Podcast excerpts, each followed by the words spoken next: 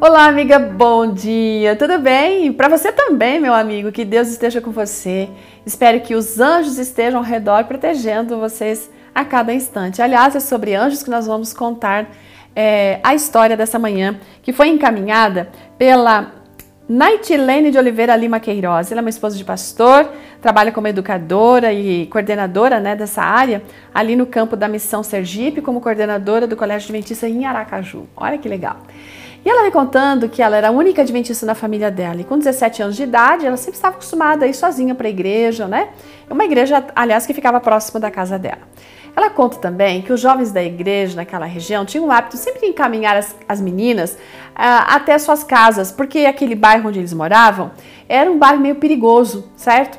Então, tinha muito assalto, violência contra as mulheres. Aí essas meninas voltavam sempre acompanhadas por um grupo de rapazes, nem que fosse dois ou três.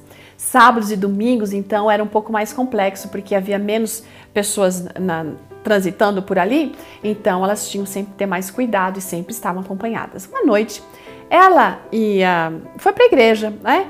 Era cedo, quando ela saiu e percebeu que não tinha muito movimento. Enfim, quando ela chegou na igreja, percebeu que o grupo de louvor da igreja havia saído para cantar numa outra igreja. E como era costume, quando esse grupo saía, alguns outros jovens acompanhavam para estarem juntos com eles. Enfim, naquele domingo aconteceu uma coisa diferente. Ela estava voltando para casa junto com sua amiga, né? Quando o culto terminou. E daí elas estavam um pouco apreensivas porque perceberam que as ruas estavam cada vez mais desertas e comentaram entre elas a preocupação em relação a isso. Dali um pouco elas perceberam ao longe que vinha um conhecido, um irmão da igreja com a esposa dele, né? E vieram ao encontro, as meninas olharam, sorriram para ele, e no entanto eles ficaram meio preocupados, assim, mas peraí, é, é, meninas, cadê Maurício? Aí elas, não, mas o Maurício não tá aqui com a gente, ele foi cantar com o grupo, ele saiu com o grupo que foi para cantar. Aí aquele, aquele, aquele homem ali que estava do lado da sua esposa falou assim: Não, não, mas a gente viu ele andando lá de vocês. Vocês estavam aí conversando e empurrando uma bicicleta. As meninas não tinham nada disso de bicicleta, não tinha nenhum rapaz.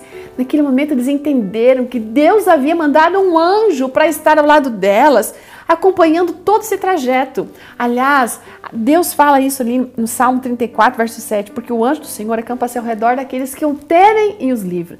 Gente, naquele momento aquele verso trouxe muito, é, fez muito sentido, né? E eles deram glórias a Deus por isso. A, a Nightiele continuou frequentando aquela igreja por muito tempo e sempre protegida por Deus. Hoje ela tem plena certeza de que aqueles anjos que cuidaram dela continuam cuidando dela hoje e cuidam de você e de mim. Você está com medo? Você se sente ameaçado por alguma coisa? Confie no Senhor e peça a proteção dos anjos, porque está aqui a promessa para todos aqueles que temem ao Senhor.